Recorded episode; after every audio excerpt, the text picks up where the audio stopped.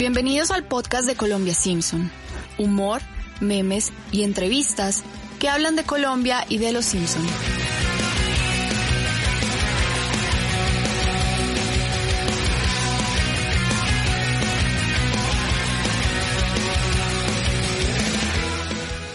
Hola a todos los oyentes de Colombia Simpson. Estamos en un nuevo episodio de nuestro podcast y esta vez vamos a hablar sobre el payaso Krusty como producto publicitario. Así que los invito a que comencemos este nuevo programa escuchando un audio del capítulo que se llama La última tentación de Krusty. Ah, Krusty. Espera, niño, tengo una tachuela en la frente. Es que es uno de tus carteles. Tengo todo de Krusty. Madre, cuánta porquería con mi cara. Y sopos personales, Krusty. ¿Qué estaba pensando? Tantos años pensando solo en el dinero, debí pensar en mejorar mis rutinas. Ahora soy un desgraciado viejo ridículo.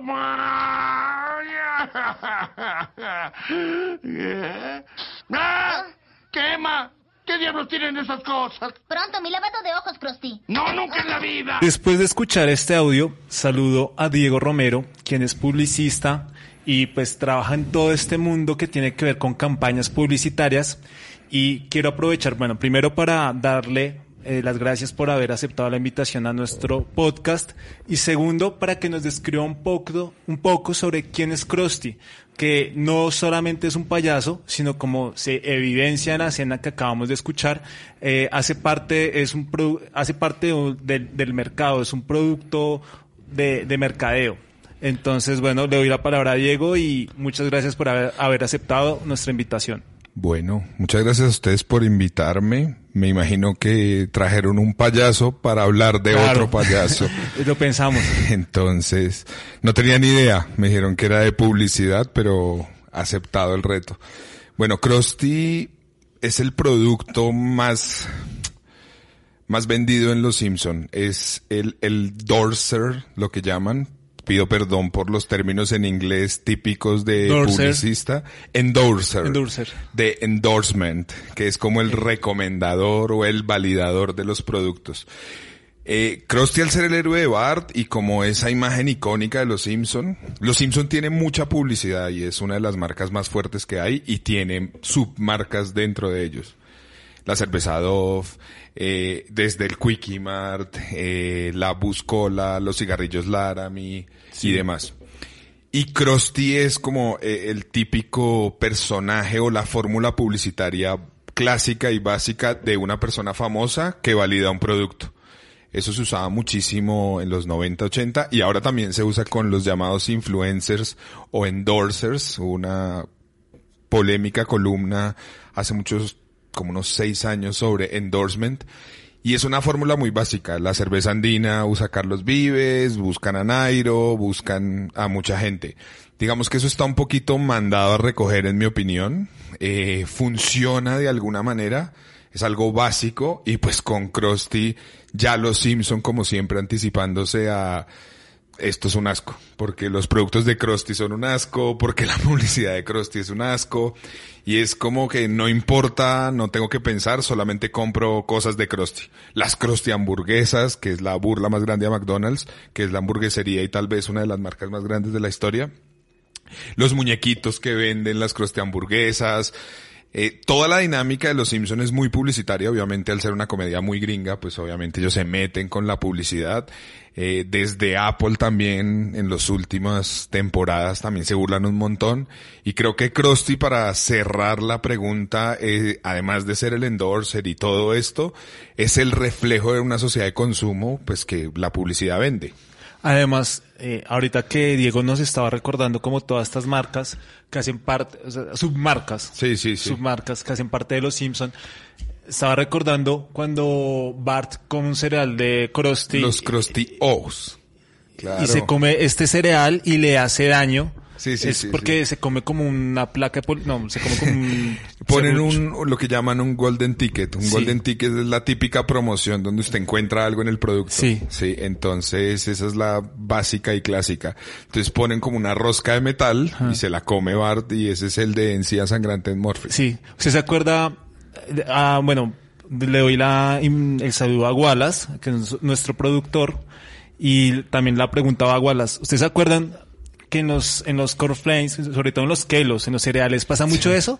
Como viene un mundial, vienen unos Juegos Olímpicos y vienen los muñequitos de los muñecos haciendo deportes o con Coca-Cola. Claro, es que pille, el cereal es un gran producto para explicar esto. Obviamente esto es publicidad de consumo masivo, pero cuando usted ve los cereales, y si se acuerdan algunos que podrán tener mi edad, era que tenía cuatro vitaminas y minerales, y minerales luego seis vitaminas, luego ocho, luego diez, luego doce, Ah, sí. luego Melvin se puso más flaco porque ya no puede ser gordo porque es Ah, azúcar.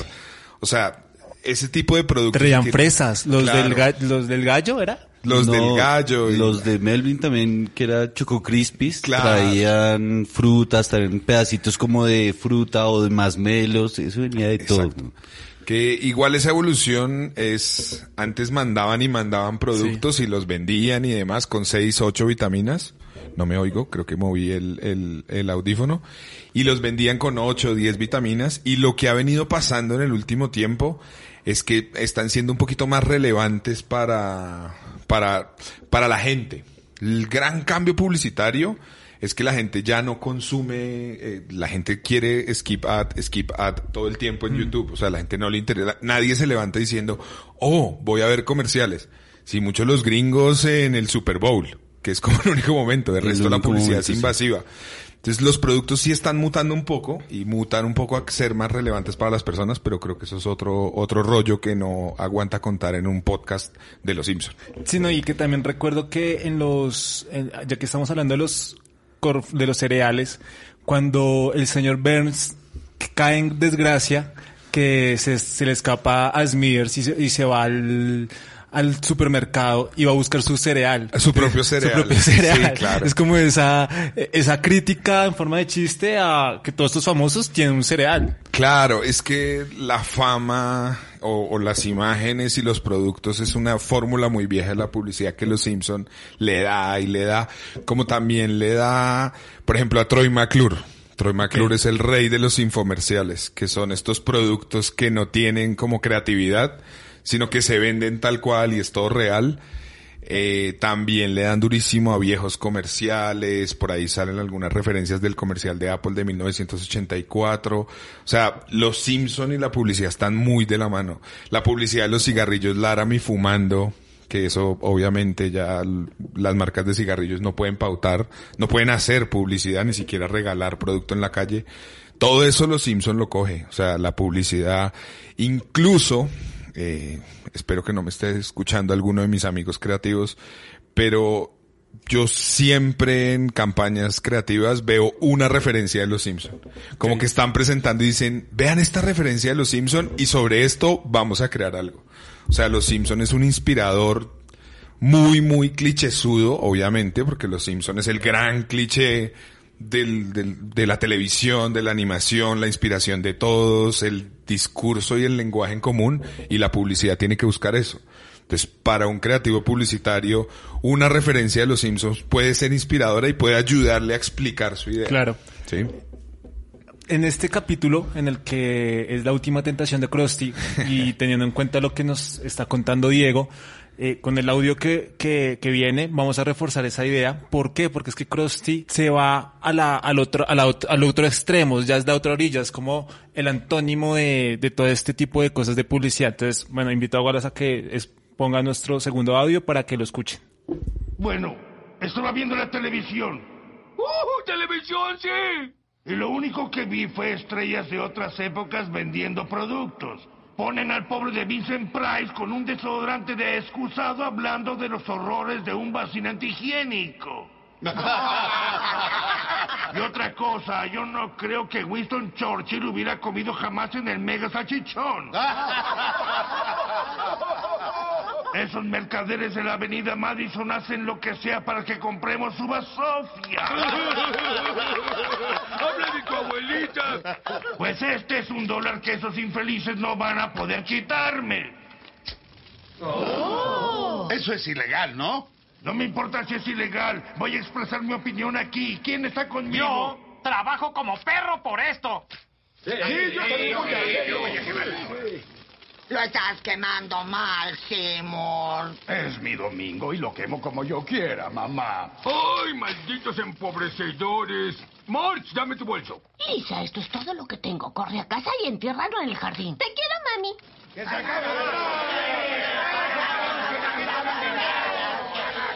Caray, siguen cada palabra que dice. ¿Estás pensando lo que yo? Sí, cielo. Ah, creo que eso quedó claro en Boston. Bueno, ahí al final escuchamos una figura muy usada en Los Simpson, que son los expertos en mercadeo. Que Yo son... en el libreto tengo los Diego Romero. bueno, puede ser.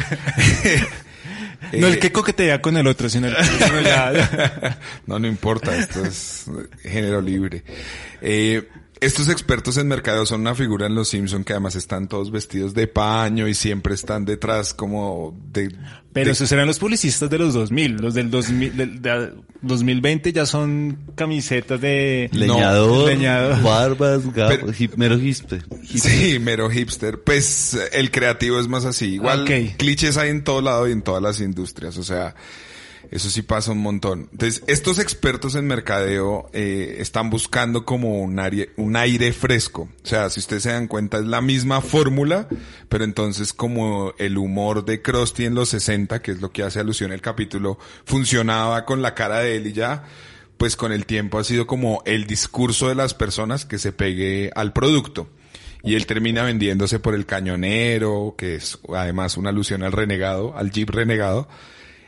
Y demás, y, y lo que vemos acá obviamente es que la fórmula no cambia, sino que como que evoluciona. Y ahorita pasa un montón con los influencers y con todas estas polémicas de redes. Y hay que verlo de una manera muy transparente, al final es un trabajo. O sea, esta gente está vendiendo un producto, que lo haga bien o lo haga mal, pues eso ya es como muy subjetivo. ¿Qué es lo que pasa y qué es importante ya saliéndome un poquito de los Simpson? ¿Por qué los Simpson es tan importante en la vida de todos nosotros? Porque todo lo que sacan es relevante para uno. O sea, uno se siente identificado con ese bar travieso o con el Homero frustrado, con los discursos. Hay muchas cosas muy gringas de los Simpson que con el tiempo uno como que entendió. Como que volvió al pasado y dijo, ah, esta persona era esto, este es Jay Leno. Por ejemplo, en ese capítulo sale Jay Leno, que era de Tonight Show, pero aquí nunca lo veíamos. Ahorita vemos The Tonight Show con Jimmy Fallon o con otros personajes que hay. Y Los Simpsons se hizo relevante. Y la publicidad en general tiene que volverse relevante. Esos discursos han cambiado un montón. Las marcas top hoy en día no son los que más pautan. Las marcas top son las que son más relevantes. Google, Facebook, YouTube, WhatsApp. O sea, y ni siquiera, yo nunca he visto una pauta de WhatsApp, pero todo el mundo tiene WhatsApp, lo reconoce, lo quiere, lo estima, le parece Claro. chévere, familiar. Eso, eso ha ido evolucionando y creo que el capítulo de Los Simpson muestra esa evolución. Bueno, este audio, esta escena es un poco larga y quería, ya Diego pues se nos adelantó un poco. Perdón. Como que, no, no, y está bien, porque la queríamos desglosar, porque tiene muchos factores para analizar. Pero voy a continuar con el del influenciador. Tengo acá dos preguntas. Ok. Y es que, ¿qué papel juega el influenciador en la publicidad? Como sería como la primera pregunta. Y la segunda es, ¿cómo hacer desde que la, desde la misma publicidad, sí, como ustedes, como los que hacen campañas creativas y campañas publicitarias, que un, influ- un flu- influenciador tenga credibilidad ante la gente? Últimamente está pasando mucho eso. Es que mire, eh, el tema de los influenciadores lo que pasa es que se ha vuelto de moda porque los papás quieren que sus hijos sean youtubers o influencers, así como en mi época querían que uno saliera en el comercial de televisión. El éxito y la fama se está midiendo como entre más pantalla tengas. Eso es súper debatible, pero pues es también subjetivo. Estos influencers se vuelven de moda y la pregunta yo la pondría para todos los medios. Es decir, un influencer es un medio, la televisión es otro medio, la radio, esto que estamos haciendo es otro medio, los impresos, eh, YouTube, Facebook, todos estos son medios diferentes. Y como se vuelven de moda estos niños, o niñas, o adolescentes, o grandes, o viejos, o famosos, muchos de ellos ya son famosos en televisión. ¿Qué es lo que pasa? Las marcas entran en un juego muy básico y muy simple. Y es, ah, yo le doy producto a alguien y esa persona me lo recomienda y alguien me lo va a comprar. Las mediciones del retorno de inversión no son tan fáciles de hacer. eh, entonces por eso ustedes ven esos códigos de influencers. Y a veces esos códigos tampoco funcionan. Entonces hay que medir el equity de marca que llaman, que es que también está la marca o qué tanto producto vendo o por dónde son las fuentes de tráfico de mi venta en mi página web. Y ese boom de los influencers que ya está como cayendo y pasando de moda y demás es otro boom. En una época había creativo digital y creativo ATL, como había creativo de radio y creativo de prensa. Es que eso iba. Eh, ¿Qué diferencia hay? O bueno, digamos, eh, acá sí voy a opinar un poco. Para mí no hay tanta diferencia, o sea, cambias el medio. Ahora la publicidad se hace a través de Instagram, Sí. eh, redes sociales. Sí. Pero lo que hace un influenciador en redes sociales hacía hace 20 años, pero en televisión. Sí. Y más que el medio, el formato. Ok. Las, las narrativas cambian un poco. Entonces, que el formato ya no sea horizontal, sino vertical. Eh, bueno, antes era cuadrado, ¿no? La televisión era Sí. 4.3. Luego fue 16.9, entonces todo era 16.9. Y ahorita es 9.16 porque todo es con el celular eh, vertical. vertical. Y le meten créditos y le meten efectos y las narrativas cambian. Y las marcas suelen llegar tarde a esas narrativas. Entonces ahorita, ahorita había un trino muy chistoso que era, eh, marcas del mundo están buscando TikTokers para pagarles videos baratos para empezar a pautar con ellos. TikTok todavía no ha empezado a pautar. Pero es la red de moda y la narrativa de TikTok es completamente diferente. Y hay un tema de derechos musicales, de autor que todavía no han podido resolver. Y por ahí va la vaina. Que TikTok no es nuevo, era lo que era musical.ly. Eh, entonces todo cambia, eh, más en narrativa, pero al final los mensajes son los mismos, los racionales son los mismos, las ideas creativas son las mismas. ¿Qué es lo que pasa? Que el consumidor nunca ha querido ver publicidad y ahora se la puede saltar. Porque mi mamá tenía que ver el noticiero y tenía que ver a Britaña al final sirviéndose. Y, y ahí va mi pregunta y es, ¿hacia dónde está apuntando ahora la publicidad o cuál es el siguiente reto? Porque como decíamos, en un principio, eh, las radionovelas tendrían sus, sus pautas Claro. comerciales, luego iría ya las telenovelas, los noticieros, como decía ahorita Diego, Bretaña al final de noticiero, luego entramos al mundo digital donde yo puedo saltar esa publicidad y ahí ya tiene que haber un reto eh, en cuanto a la narrativa, ¿no? El enganche el, en los primeros segundos antes de que me dé la opción de saltar. Pero a medida que los influencers también bajan, pues ahora en, en los medios digitales, ¿cuál es el nuevo reto para la publicidad? Eh, yo creo que está en dos. Uno en el entretenimiento, que siempre ha sido lo más importante. Si yo entretengo, tengo la gente ahí. Red Bull, por ejemplo, es una bebida eh, energizante y nadie ha visto una... Oh, Red Bull, eh, Red Bull te da alas y algunas cosas, pero imagínense Red Bull TV. Y cuando yo digo Red Bull TV, ustedes ya saben de qué estoy hablando. Gente haciendo deportes absurdos, locos, gamers ahora ellos hacen un contenido muy relevante, eso por un lado. Por otro lado, eh, la publicidad muta más y el mercadeo en general hacia la creación de productos relevantes para las personas. Y cuando hablo de productos relevantes, usar la ingeniería y la tecnología para que la gente sienta que lo que está comprando es lo que necesita. Digamos, si yo me compro un carro a través de una página web, pues tienen mis datos y lo que podrían hacer es todo un- lo que llaman un journey o un camino en donde me dicen, listo, yo le vendí a este man ma- X marca. En seis meses debería venderle el servicio, el cambio de aceite, debería decirle su- las recomendaciones para su carro son estas. Eso ya lo están haciendo algunas marcas europeas y gringas, es lo que llaman el Customer Experience o CX, y es ingeniería pensando en lo que los usuarios necesitan, no en lo que yo les quiero vender. Evidentemente yo le voy a vender un carro, pero Claro. le voy a vender toda una experiencia con el carro, ¿sí? Hacia allá está apuntando.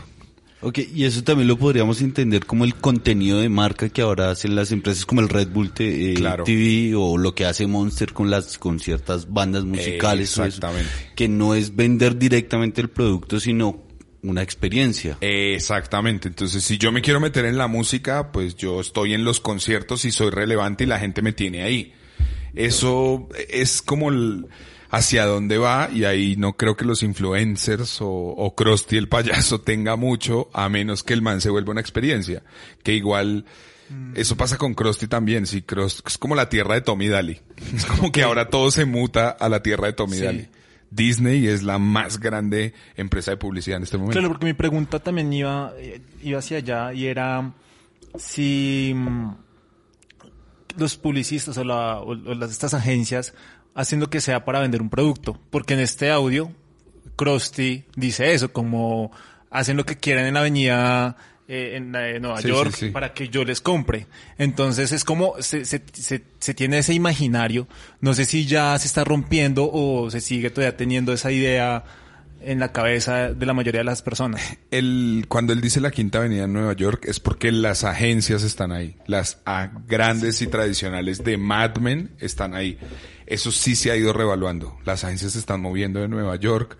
Hay algunas en Kansas, en Tennessee, en Atlanta, en Miami. O sea, se empiezan a difuminar y ese hito se muere.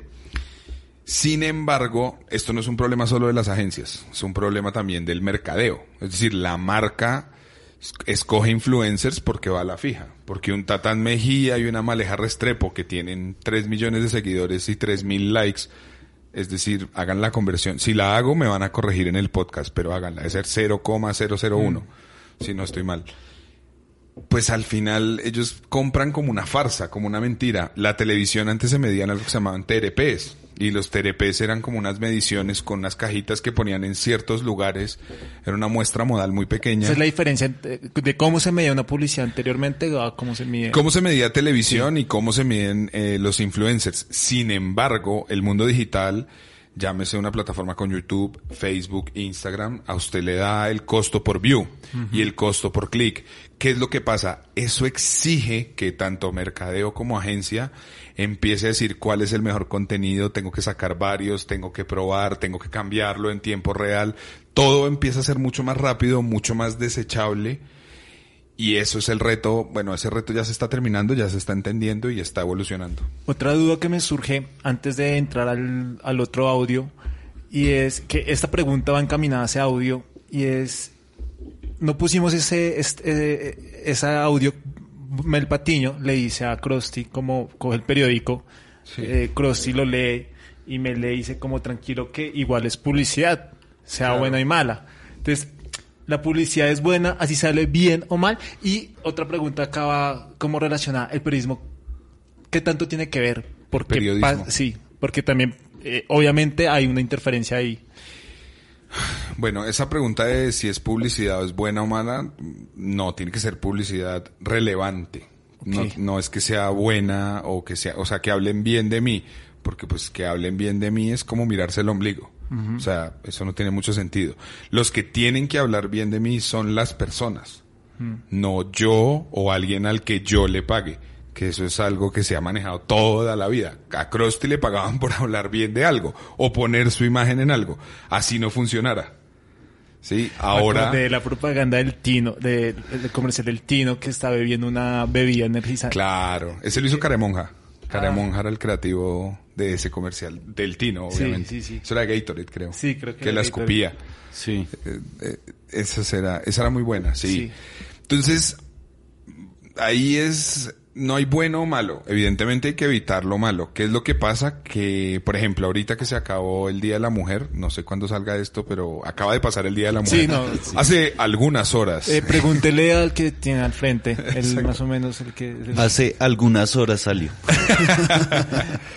Eh, uno ve marcas montándose en esta tendencia de la mujer siendo totalmente irrespetuosos, no entendiendo nada de la lucha femenina, eh, pasando por encima de algo básico que es el respeto por algo ajeno, entonces como soy una marca tengo que ser relevante y estar ahí, pues tampoco. Eso tratando de ser bueno, pues termina siendo malo. Y es porque no se siente una diferencia en realidad. O Exacto. sea, si yo miro los, los comerciales propaganda, los comerciales de este, hace unas horas que salió este episodio y fue el Día de las Madres, con hace 10 años probablemente cambien las, las mujeres, pues por físicamente, pero es el mismo comercial, Sí. lo mismo, no, no hay una experiencia. No, y, y, y qué es lo que pasa? Que tal vez sí les ayude a, a tener como un lavado de imagen o de marca, pero al final la publicidad no está para hacer como conductismo social. O sea, la publicidad vende productos o servicios. La publicidad no está para cambiar el mundo. O sea, puede ayudar, la comunicación es súper poderosa para cambiar el mundo y la publicidad tiene unos mensajes que pueden ser muy positivos, pero pues hay marcas que están por estar. Sí, que, que ni siquiera, o sea, el Día de la Mujer y saco una cosa muy bonita, sentimental y no pasa nada. Hoy no pasa nada. ¿Y, y el periodismo? ¿Qué tiene, qué tiene que ver ahí? Bueno, el periodismo se mantiene con la publicidad. Es decir, entre más pauta venga, pues más periodismo puedo hacer. Ese modelo es bien complejo y ojalá este podcast algún día reciba publicidad porque así estemos comiendo una pizza que en este momento no podemos mencionar y tomando una bebida que no podemos mencionar porque no la pagan. Pero que nos encantaría mencionar. Exactamente. La publicidad de alguna manera maneja el periodismo desde la financiación el periodismo le ayuda mucho a la publicidad a hacer el PR y hay fórmulas muy conocidas, ustedes han visto. Le robaron la, bicicleta a Carlos ah, Vives y eso sale en prensa y luego, y eso es una... Eso es, Gracie va a terminar con Mike Bahía. Exactamente. Y la sacan del cajón de las ideas y todas son iguales. Sacan, tienen un cajón, así como un archivador de esos viejos, de la A a la Z y todas son la misma, pero de la A a la Z y los medios juegan a eso. Debí salir primero. Entrada de personajes importantes. No entiendo, Krusty. Dijiste que no volverías a venderte. Nah. Hoy aprendí algo sobre mí, muchacho. No es la comedia lo que llevo en la sangre, es el comercio. Ven, te llevo a casa. ¡Ay, caramba! Sí que es grande. Can you name the truck with four-wheel drive? Smells like a steak and seats 35. Canyonero, Canyonero. Well, it goes real slow with the hammer down. It's the Country Pride truck endorsed by a clown. Canyonero. Canyonero. La Comisión Federal de Carreteras ha declarado al cañonero inseguro para la ciudad y la autopista. Bueno, Diego, ¿qué podemos inferir de este audio? Sobre todo de lo que dice exactamente Krusty. No dice nada, ¿no? bueno, no, mentiras, que le gusta el mercadeo, que le gusta venderse. El comercio. Pues es que al final esto es un mundo capitalista en donde todos necesitamos trabajar, comer, llevar al colegio a nuestros hijos, entonces yo creo que hay que ser honesto si vendemos publicidad, vendemos publicidad, si vamos a hacer publicidad, pues la hacemos y si un medio vive la publicidad, pues vive. ¿Qué creo yo? Que los que no reciben la plata de la publicidad son como, ah, se vendieron. Pues claro que nos vendimos porque tenemos que comer.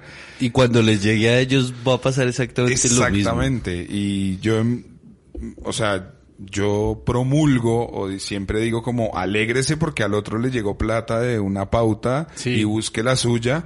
Eh, obviamente hay pautas un poco raras y extrañas, pero si la señorita W hace 16 millones por post, pues es problema de ella, ella ha trabajado por eso. Y ahí sí las marcas verán con qué se en qué se gastan su plata. Sí, no, no es plata del erario público, ni, sí, es, es plata de ellos. A mí esta escena me hace, re, bueno, eh, la, la escena en la que Krusty dice que sí aceptó Claro. Eh, el camionero. Yo lo hubiera el hecho. El camionero. Eh, me da risa porque me recuerda un meme que hicimos sobre Wally con el grupo Aval.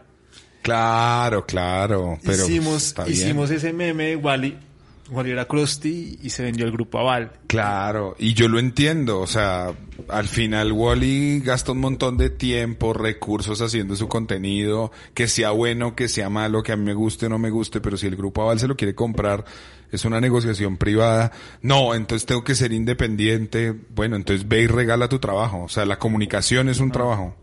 Bueno, ya vamos ya estamos terminando de analizar este primer episodio. Como se podrán dar cuenta, Diego Romero es el demonio de la publicidad.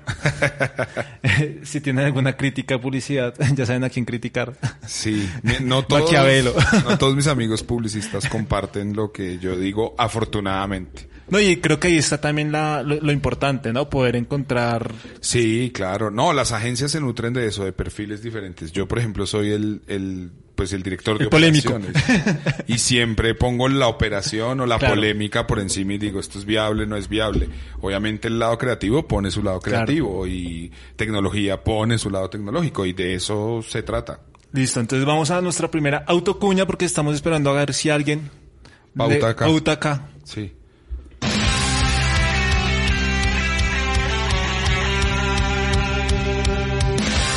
Si le interesa pautar en este programa, no olvide comunicarse con nosotros a través de nuestras redes sociales. Nos encuentran en Facebook, Twitter e Instagram como arroba Colombia Simpson.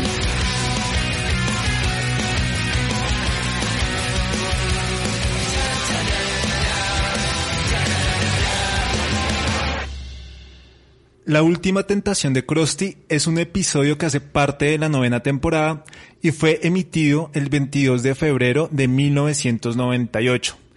Estas son algunas de las curiosidades de este capítulo, pero antes eh, quiero que Wallace ponga la canción del cañonero, que es una de las canciones que personalmente a mí más me gusta que ha producido Los Simpson. Entonces acá mientras voy hablando, la vamos escuchando.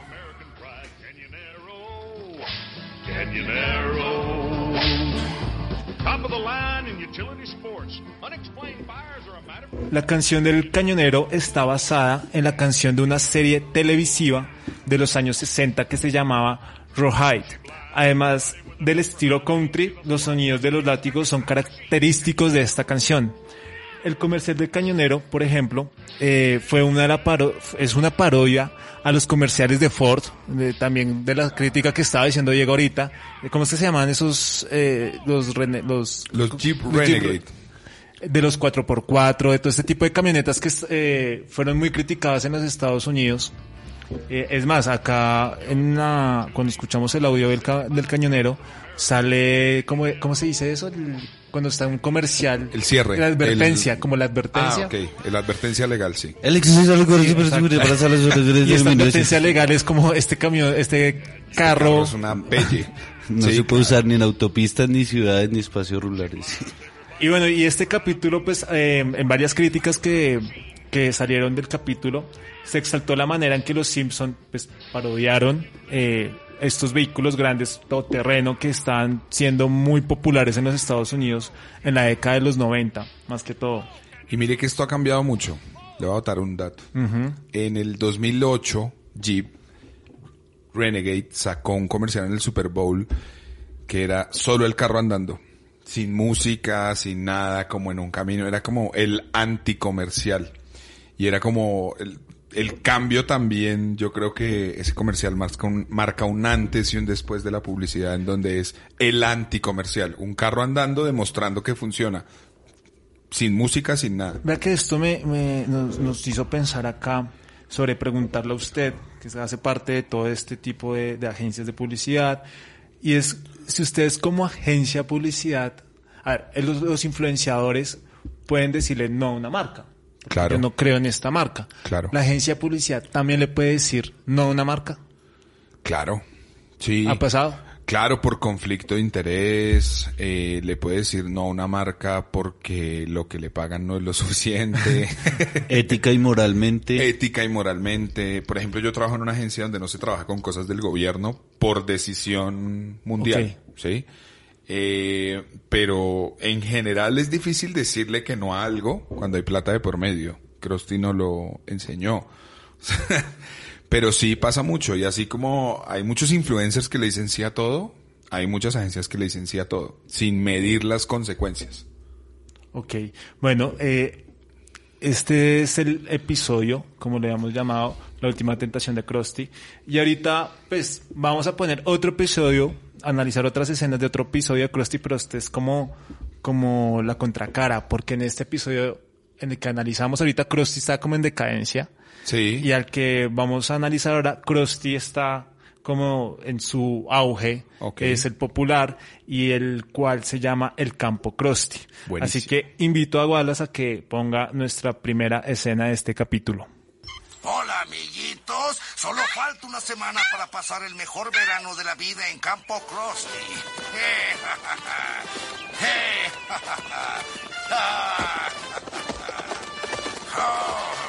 Campo Krusty está construido sobre un cementerio indio auténtico. Hay arquería, fábrica de ropa de piel, lo que quieran. Y para los gordos, mi exclusivo programa de dieta y ridículo que sí da resultado. Ajá. Y lo mejor de venir a Campo Krusty es que pasan el verano conmigo. Diversión total. En el capítulo, desde un inicio, se ve que Krusty, eh, a través de un comercial, promete cosas que no van a pasar. ¿Qué tan frecuentemente pasa eso con la publicidad? Bueno, además, hablan de gordos. Este es como el 92, 93. Es del 94. Exacto. 94 en su máxima expresión, 98 Krusty en declive. Buenísima la temporalidad. Digamos que ya las acciones legales permiten al consumidor tener una defensa sobre lo que compra. Eh, sobrevender y sobreprometer tiene muchos problemas. En Colombia no se vio tanto en algún momento, pero en Estados Unidos sí fue una tendencia muy grande. Eh, que la gente compra algo y no se siente identificada. Igual, sobre esto también hay un tema de expectativa versus realidad del consumidor. O sea, la gente cuando ve la hamburguesa de McDonald's cree que esa es la hamburguesa de McDonald's y se la dan y la ven más pequeña. Y es como, amigo, pues es un anuncio. Hay que meterle un poquito de lógica también al asunto. Yo creo que más que sobreprometer el, el, el capítulo y como arranca lo que muestra es cómo Krusty se vende a cualquier cosa y promete cualquier cosa y puede llegar, ¿sí? Ya también es el consumidor el que está ahí. Muchas, muchas demandas han ocurrido, eh, incluso no solamente porque se sobrepromete, sino porque se copian algunas cosas. Entonces, si quiere, por ejemplo, eh, MK, que es una marca muy famosa de genéricos, tiene un Big Vaporub muy parecido al Big Vaporub. Y eso fue una demanda súper famosa y ellos viven de eso. Y como acercando a la pregunta que, que nos hacían ahorita era de eh, promesa versus realidad, ¿cuál es un caso muy significativo o como importante en Colombia que ha pasado eso? Como que la gente allá hizo, ah, me prometieron en el comercial tal cosa y no sé, Cicatricure se me ocurre a mí. no, la gente odia a Cicatricure y a, y a, ¿cómo se llama el otro? El de las uñas. Unesia. Unesia en una, alguna oportunidad tuve que no manejar esas marcas, sino hacer como escuchas de lo que decía la gente. Era muy chistoso porque la gente se quejaba y era como, estoy almorzando y pasan mm, el, sí, sí, sí. esto de Unesia y es como, amigo, apaga el televisor. O sea, puedes apagar el televisor o, o, cambiar de canal. O sea, algo que usted nos está diciendo muy, muy importante y quiero aprovechar ya que lo mencionó, una persona Sí. Eh, que acá en Colombia, ¿qué puede hacer, qué acciones legales puede hacer frente a una publicidad engañosa? Engañosa. Eso pasa mucho, por ejemplo, con tiquetes, aéreos. Eh, tiquetes aéreos o cupones. Ah, Que les prometen algo y no lo cumplen. Hay instancias en la Superintendencia de Industria y Comercio y el consumidor tiene un montón de derechos que no los, que no los mencionan. Tal cual fue como el que lideró en su momento, ¿se acuerdan de Ah, tal cual? Sí. Y tal cual promovía los derechos del consumidor y demás, ya no existe más. Eh, un amigo fue el community manager de tal cual en el 2008, 2009 también. Sí. Y era muy divertido ser tal cual, y el man hablaba como tal cual. Mire, métanse en la, en la página de la Superintendencia de Industria y Comercio y miren los derechos del consumidor. No exageren, pero la gente sí tiene derecho a muchas cosas que no, que las marcas no, obviamente no promueven porque se vienen en contra de ellos. Y no solamente las marcas, sino los servicios. Entonces, porque aquí se venden productos y servicios. Si a usted no está conforme con un servicio, si usted siente que lo que pagó no es, o ve que lo engañaron, usted está en todo el derecho de quejarse. Ahora también, eh, porque pasa, o sea, acá ya la pregunta dirigida a las marcas o, sí, a las marcas, porque a veces se engañan teniendo en cuenta que si la persona que va a adquirir, que adquirió el producto, pues tengo una mala experiencia y les va a hacer mala publicidad también, porque el voz a voz es muy importante. ¿Por qué pasa eso? Pille, hay dos ejemplos. Digamos, eh, la persona que demandó a Red Bull por Red Bull te da alas. Y dijo, Red Bull no me da alas. Y es como, amigo, pues tampoco seas tan literal. O sea, sí, o sea, ¿qué estás esperando de la vida? O sea, ¿quién eres? Igual ahí ganó una plática. Y el otro caso, por ejemplo, son cosas de productos masivos. Entonces, imagínense que yo tengo, no sé, papas. Sí. Vendo papas. Y hago un millón de paquetes al día de papas. Una no me va a salir bien. Evidentemente eso genera un escándalo y la gente tiene derecho a quejarse, pero pues es incontrolable que en una producción de papas algo no salga mal. ¿Sí? Entonces, y empieza. Con una producción de Kelos de Krusty. Claro, exacto. No, y, y, y mire que, por ejemplo, la gente se queja por el aire de las papas. Ah, se claro. queja un montón. O sea, eh, me están cobra, el aire es gratis, amigos. o sea, el aire nadie lo cobra y el aire existe, y esto es muy importante decírselo a la gente, para que las papas no se dañen. O sea, sin el aire las papas se dañarían porque en el movimiento, cuando las meten en los camiones, las llevan por todas partes, el aire es el que protege las papas. Entonces, si usted no las quiere con aire, pues las va a tener dañadas. Si las tiene dañadas, es peor. Yo recuerdo en alguna marca de papas que trabajé, tuve una idea y era poner a Maná, a Maná a cantar cómo pudiera vivir sin aire, Ah. patrocinado por esas papas, para explicarle a la gente eso. Una campaña que nunca salió. Todo publicista tiene 60 campañas geniales que nunca salieron y el resto. Hasta quedan en la mente de ustedes y ya. Claro, exactamente. Me acordé de el Mundial del 94, ahí me llega a la memoria a mí que Papas Margarita sacó unos co- como unos colorines que uno se pintaba con la bandera Claro. De la selección Colombia. Me acuerdo de, eh, de ese, ¿cómo es que se llama ese término que usted dijo ahorita? ¿Cuál que de los productos sacan muchos ¿Innovaciones? No sé. no Golden Ticket. Ese. Ah, Golden Ticket. pero no, un Golden Ticket es una promoción. Una Esto es un obsequio. Un obsequio. Ah, Ah. Como Max Caimán. ¿Se acuerda Ah, que sí, ese sí. era de la cerveza sí, águila? sí, sí, sí. Ese es un obsequio. Ese es un obsequio. Hay otros que son amarres y es cuando usted ve un producto con otro. Eso es un amarre. Y así hay infinidad de términos. Vea, Y de pues. amarres también hay una infinidad. Sí.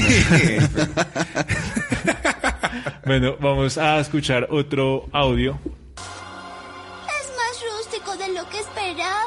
Yo no me preocupo, Lisa. ¿Y sabes por qué?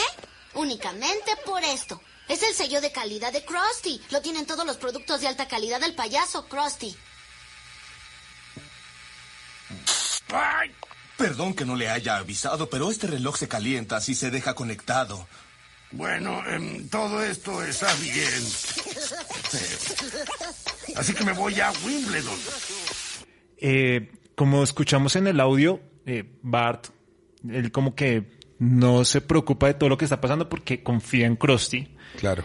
Pero más adelante, él, cuando está de mal genio, dice que no es la primera vez que Krusty lo defrauda. Claro. Eh, ¿Qué motiva a Bart o qué motiva a mucha gente a veces a seguir consumiendo algo que ya lo ha defraudado anteriormente? Se ve mucho. La pregunta más difícil. ¿Qué motiva a la gente a comprar? Sé, sin gastarse la plata. Pero es que ustedes tienen que analizar al público. No, no, no. Digamos que las motivaciones de compra sí existen y existen momentos ceros de compra en donde yo decido comprar algo. Sí. Las compras ahora son un, un poco más informadas ahora, no son tan compulsivas porque existe Google, reviews de productos y demás. Eso ha cambiado un montón. Pero por ejemplo, un sello de calidad como en el audio Sí. es un motivador de compra aunque nos parezca loco. Calidad certificada, ese tipo de cosas. O sea, el café Águila Roja no es café colombiano. Es café que parece colombiano, pero no es café de Colombia. Ok. ¿Sí? Pero es calidad certificada y tiene los colores de Colombia. Y a la gente eso la motiva. Es un café colombiano barato. Horrible, además. Entonces, esos, esos motores existen. Eh, por clichés como las marcas de desodorantes que muestran clínicamente comprobado Ah, ok. que, pues, clínicamente, ¿cómo? Seguramente hacen un estudio clínico y con eso validan con legal para que no los demanden, pero a la gente eso le gusta. O, o los, las cremas dentales cuando dicen que están aprobadas por el... Por el odontólogo. por el- sí. Exacto. Hay muchos crusties odontólogos. Ok. y bueno, respecto a lo que estábamos hablando como eh, anterior, vamos a seguir con, con los consumi- consumidores. Esta vez no se la estamos montando a los publicistas, sino a los consumidores. Ah, me la estaban montando. montando. Eh, ¿Qué tanta responsabilidad tiene un consumidor frente a la publicidad? Eh, pues es la misma que tiene frente a todos los, eh, toda la comunicación, frente al cine, frente a los libros, frente al entretenimiento, frente al deporte. Es decir, el pensamiento crítico lo tiene que formar la sociedad, la educación y demás. Y aunque la publicidad como medio o como, no sé, herramienta tiene algún tipo de responsabilidad, pues vende al final papas. Las papas pues no son tan sanas, pero pues esa es la publicidad, o sea, nadie, nadie le está poniendo una pistola a la gente para que compre papas. La gente quiere comprar papas. Obviamente están sobreestimulados y esto es todo un debate.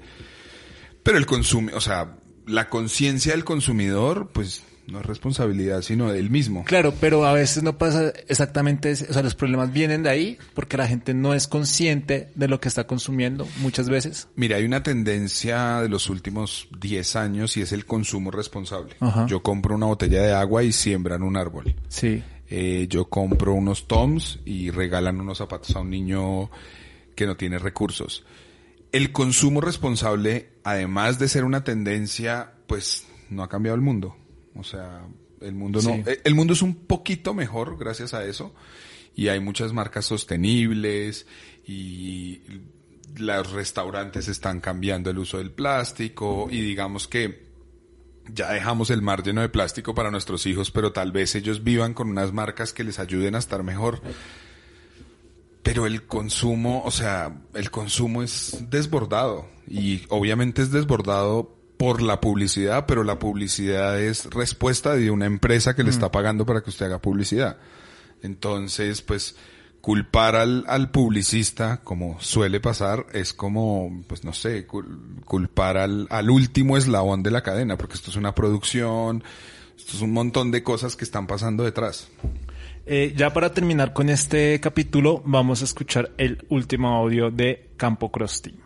¿Cómo pudiste, Krusty? Yo no pondría mi nombre en un producto tan malo. Me llevaron un camión cargado de billetes. Yo no soy de piedra. Krusty, esto fue una pesadilla. Comíamos engrudo, nos obligaban a hacer billeteras para exportar y a un niño se lo comió un enorme oso grizzly. ¡Oh, Dios mío! Bueno, solo se comió el sombrero. ¿Y era bonito? Mucho. ¡Oh, Dios mío! Voy a compensarlos a todos. Les daré la máxima diversión de su vida. Prepárense para dos semanas en el lugar más feliz de la Tierra. Tijuana. Bueno, ¿por qué se está riendo tanto Diego? Krusty es este drogadicto que Sí. lleva niños a, A Tijuana. Tijuana. no puede ser más, más pésimo endorser. y que se los lleva, o sea, los Sí, papás- claro. Hasta eso, de pronto no lo hicieron así, no, nunca lo pensaron, pero es muy relacionado a Michael Jackson cuando llevaba a los niños a, Neverland. a Neverland. Claro, y, y sí, no creo que lo hayan No, no lo hayan hecho así, pero salió. Esperemos que no. Eh, pero mire que Los Simpson es un producto muy explotado como Krusty, o sea, camisetas de Los Simpson. Yo me acuerdo del disco de Los Simpson. Eh, álbumes y salieron en tazos, calcomanías, en cuánta cosa hay de los Simpsons, cuadernos. Es más, hasta ellos se hacen como una como una autocrítica, no autocrítica, como una autobiografía en uno de los capítulos de la casita del horror. Claro. Cuando la mano de mono. Claro. Y se vuelven famosos la familia y el mismo Springfield como que mamera a estos manes y una camiseta de Bart diciendo, ay caramba, no me acuerdo qué. Exactamente. Yo, que esto es lo que... y ahorita hay esas... Hay que hacer una mamografía. Ay, ay. Y hay un uso indebido de imagen de Homero Simpson, que es el Homero Simpson eh, local. Lo he visto en Perú, entonces tiene el- la ruanita peruana con el gorro peruano en Colombia que tiene un águila. O sea, los Simpson es de lo más popular que hay en publicidad. ¿Qué marca de los Simpson le gusta? De esas submarcas que hay. La Stacy Malibu. La burla frente a la Barbie es una maravilla. Y los capítulos que hay de la Stacy Malibu y Lisa peleando contra el estereotipo y Smithers buscándola. Eh, Me acuerdo muchísimo ese capítulo. Todas son muy, muy, muy, muy bien construidas. La cervecería Dove creo que es muy chévere cómo se burla de todo. Eh, ellos crean marcas para todo. Fíjense en todos los capítulos como cuando van a entrar a un sitio, muéstrale el Sí. anuncio del sitio. O sea, ellos crean marcas y marcas y marcas y marcas y marcas. Me acordé cuando Bart va y se hace un pendiente y sale el pendiente y todo se, se vuelve Starbucks. Claro, esa es la crítica a Starbucks. Que los colombianos creemos que Tostados inventó eso, Sí. pero eso se lo inventó Starbucks. ¿Cuál, es- cuál, cuál submarca le, le gusta de las que aparecen en los Simpsons? Siempre he pensado en comprar una franquicia del Quickie Mark. Del Quickie Mart. claro, Siempre. claro. Porque es el que más recuerdo, o sea, el que tengo toda la fachada presente eh, y probar esos, esos, mm, que son como malteadas con los dos colores. Siempre tengo esa referencia. Que- Entonces compraría que- un Quickie Mart. El Quickie Mart es como el 7-Eleven de los Exacto. Y que bueno, y que es atendido por un extranjero. Exactamente. Y a que ahorita, pues yo tuve la oportunidad de vivir en Argentina y los kioscos ahora son atendidos por venezolanos. Y yo siempre hacía esa relación como Claro. los kioscos que es algo muy argentino ahora son atendidos por venezolanos. Si no es por venezolanos, por peruanos o para... Bueno, creo que los peruanos tenían como sus verduler- verduler- verdulerías. Pero es como esa... No, y en, en Venezuela pasaba con los portugueses, que ellos Ok. atendían los supermercados. Eso, eso es muy normal. Ya que dijo Argentina, Argentina es muy, es un referente mundial en publicidad. Son muy buenos haciendo publicidad, son unos cracks. Eh, y cuando usted va a Argentina, ve que se puede hacer publicidad bonita. O sea, usted ve desde el anuncio de la ferretería hasta el anuncio más elaborado y lo ve bonito. En Colombia el diseño gráfico le falta un montón. O sea, No, pero es que Argentina siempre ha sido un referente, por ejemplo, a todos los que nos gusta como el fútbol, nos han dado cátedras co- comerciales, pero que ya hablamos de storytelling, pero ya de hace Sí, 15, claro. 20 años, que hasta ahora nosotros estamos como el explorando. storytelling no pasa No, de moda. y algo que admirarles también es cómo ellos cogen cada situación, sea buena o mala, para, para usarla a su beneficio. El mejor ejemplo, el McDonald's del obelisco. Sí, Esa claro, cuenta, sí. todo lo que les pasa cuando hay desmanes, los primeros afectados son ellos, y ellos han, han aprovechado eso y se han burlado y... Mire, en, en publicidad pasa lo mismo que con las barras. Todo lo que se hace en las barras es imitado de los Claro. argentinos en las barras en publicidad. Muchas cosas, yo conocí varios creativos que ya me parecían un poco raros, que contaban sus comerciales con acento argentino. Eso era un poco extraño, era un poco loco. Eh, todavía están por ahí, eh, seguramente no van a escuchar este podcast, espero que no, porque si no van a caer a, a palo, pero lo hacían. Y sus tende y eso no está mal, o sea, tener tendencias de algo, pues está bien. Ahorita es mucho más fácil, uno puede ver publicidad de cualquier parte del mundo. Bueno, el Campo Krusty fue emitido el 15 de septiembre de 1992. Ahí me descaché por dos años cuando Diego me preguntó. Muy bien. Hace parte de la cuarta temporada de Los Simpsons, igual pues están cerca ahí temporalmente. Y ha sido catalogado por los críticos uno de los mejores capítulos de la serie de estos 30 años. Es buenísimo. Em, acá vamos a escuchar el himno Krusty.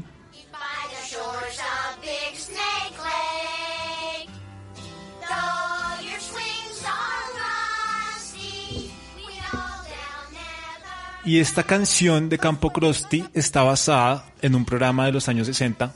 Muy curioso, también la canción del cañonero está basada en un programa de los años 60 eh, que se llamaba Camp Runam, Runamok. Entonces, bueno, esto es una de las curiosidades. También cuando Lisa, esa, a mí esa escena me da mucha risa, cuando Lisa le da una botella de whisky al señor del caballo, eh, hace una referencia a una película que se llama La mujer del teniente francés. A mí me da risa es como Lisa describe todo lo que están viviendo. Eh, Estaba investigando este capítulo y toda esa descripción es porque uno de los guionistas de Los Simpson tuvo un campamento en su niñez, así, de vacaciones. Fatídico. Fatídico, entonces está muy basado en su experiencia. Y otra de las, de las curiosidades era que este capítulo en un momento se pensó como película, no como, como, como un capítulo de serie, sino como película, pero bueno, no se pudo realizar. Y al final, cuando Krusty lleva a los niños a Tijuana, eh, la canción que sale es una canción de Frank Sinatra que se llama em, South of the Border.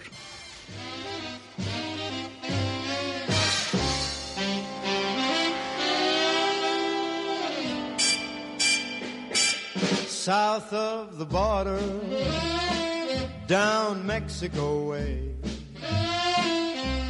That's where I fell in love when the stars above came out to play. And now as I wander, my thoughts ever stray south of the border, down Mexico way.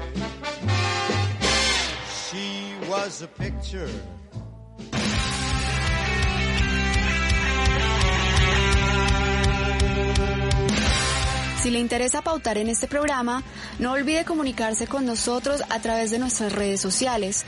Nos encuentran en Facebook, Twitter e Instagram como arroba Colombia Simpson.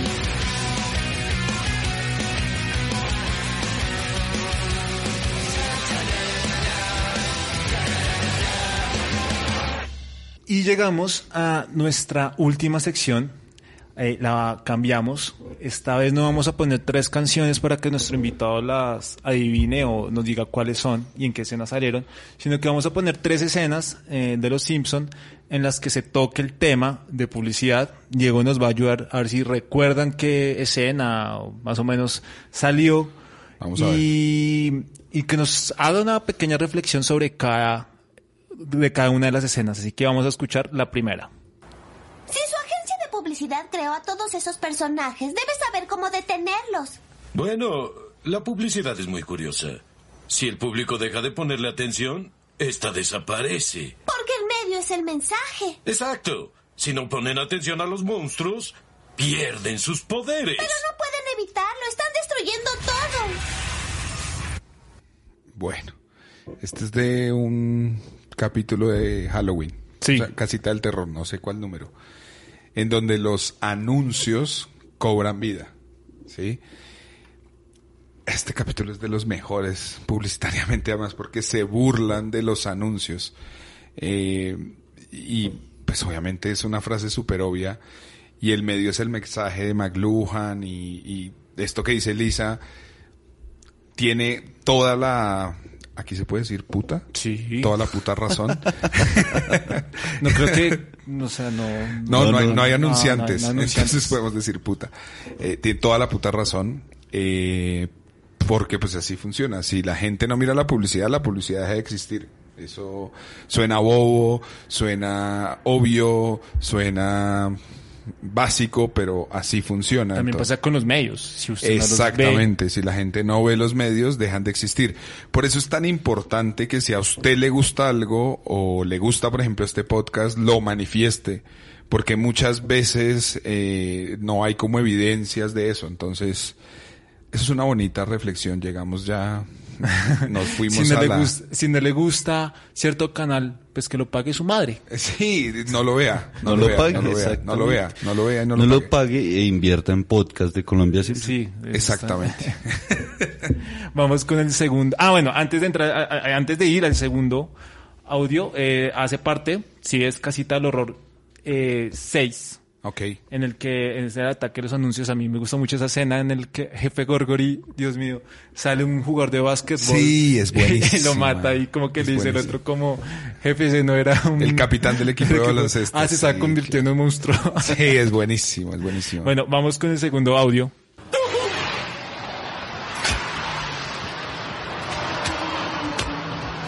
¿Qué tengo que hacer aquí? Nada, quédate aquí, ahora vuelvo. Puro placer, Laramie ovalados.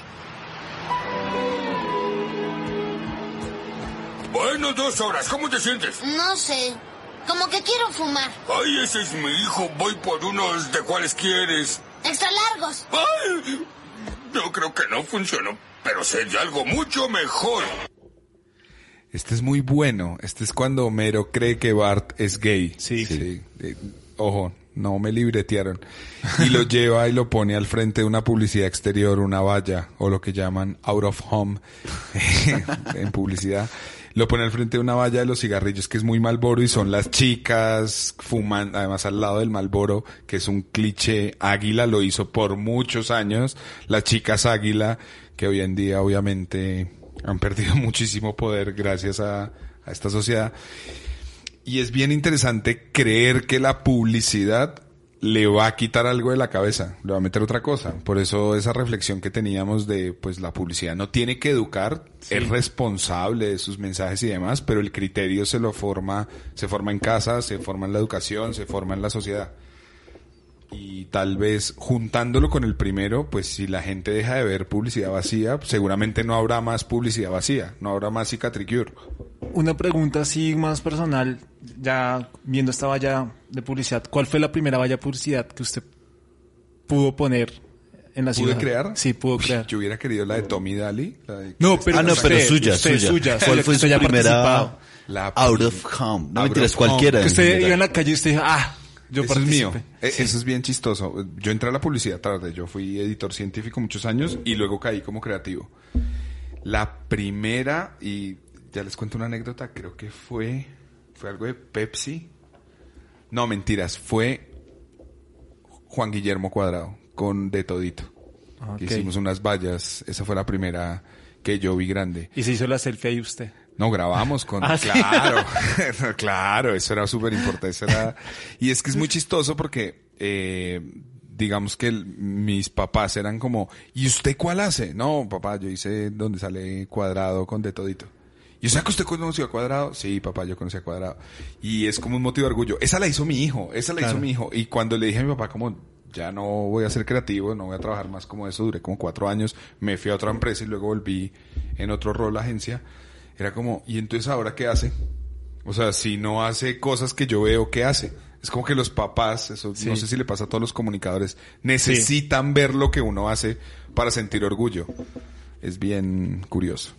Este capítulo exactamente es el de la fobia de Homero, que hace parte de la octava temporada y fue emitido en 1997. Es una época en la que el, el tema del Sí, homosexualismo claro. estaba pegando muy Es un duro. gran capítulo.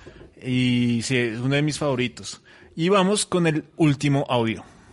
¡Abajo el sexismo! ¡Abajo el sexismo! ¡Abajo el sexismo! Mira esas feministas. ¿Estás pensando lo que yo?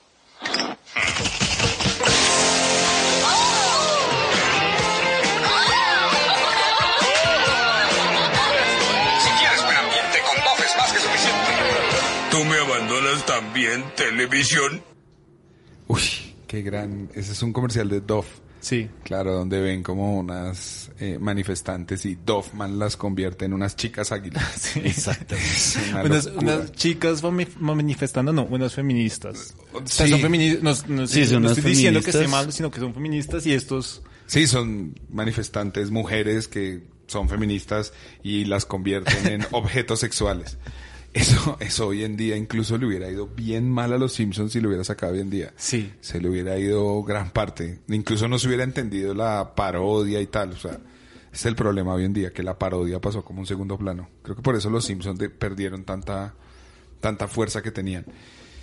¿Qué, qué reflexión? Miren, eh, el sexismo en la publicidad y los clichés eh, existen. La publicidad es vacía, es light, eh, es poco eh, profunda, responsable. Y a mí me sorprendía un montón y me sigue sorprendiendo eh, cuando se sienta uno a pensar y dice, pongamos una vieja buena al lado del producto y está. O sea, eso es una fórmula que funciona. Como la fórmula de Carlos Vives con Andina y la noticia falsa. O sea, esa vaina funciona porque además nosotros los que estamos acá no somos el consumidor masivo. O sea, el consumidor masivo no está pendiente. "Hmm, sacaron en medios lo de Carlos Vives.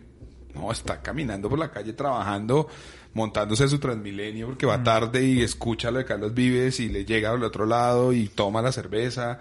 Entonces, sí es importante cambiar estos discursos. Uf, la pizza, que no nos están pagando. sí es importante pagar estos discursos, apagarlos y minimizarlos y encontrar otra forma de vender, no a través de, eh, digamos, un cliché sobre la mujer, pero también es importante que como sociedad le exijamos a la publicidad y nos exijamos a nosotros mismos también hacerlo. Es decir, los clichés publicitarios y los calendarios del taller mecánico Sí. siguen teniendo mujeres porque pues es, es algo que se sigue vendiendo. O sea, está bien señalar la publicidad, está bien decirle que está mal, está bien hacer que las marcas reflexionen, pero creo que la lucha va más allá de la publicidad. ¿Recuerda alguna publicidad polémica? O una muy parecida a esta de cerveza Dove. Eh, que hayan bajado de un día para otro. Eh, bueno, hay dos.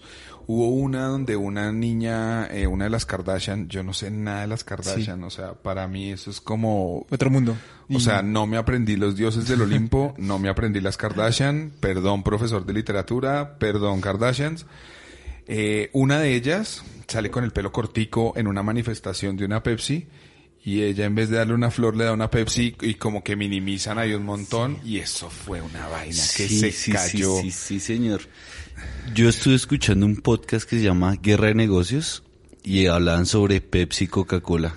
Claro. Toda la historia y ese comercial fue, pero, o sea, al día siguiente lo bajaron. No, ese mismo día fuera del aire. Sí, yo recuerdo esa polémica y No, no recuerdo ahorita otra, pero hay un montón. A, a mí, eh, ahorita que estaba escuchando este audio de, de Dove, recordé la de, Da Vivienda, que para mí los de Da Vivienda son los Son muy cracks. buenas.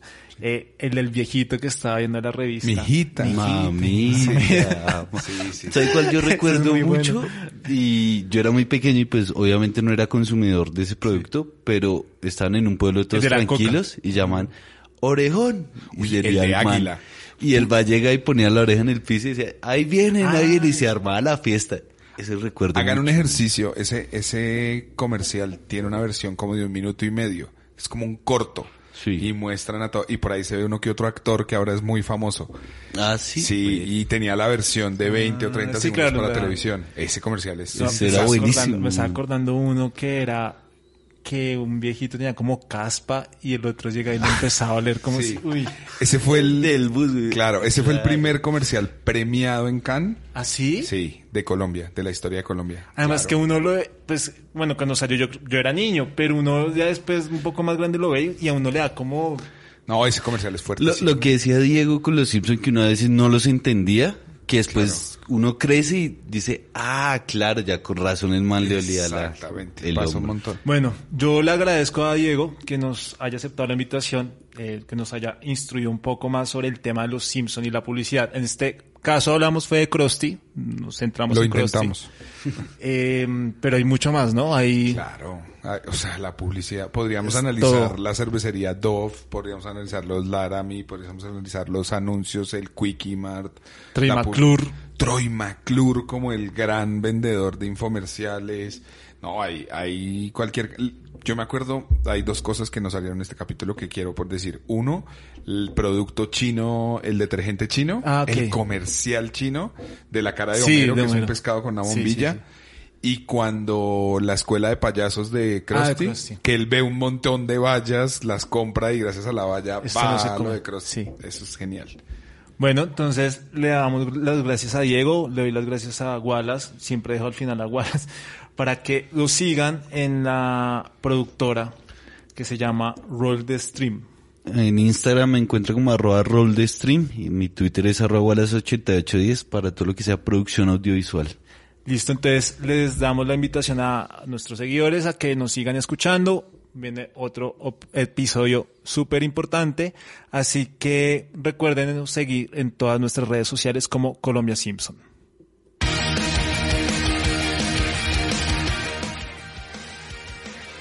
Gracias por escucharnos y espérenos en un próximo episodio.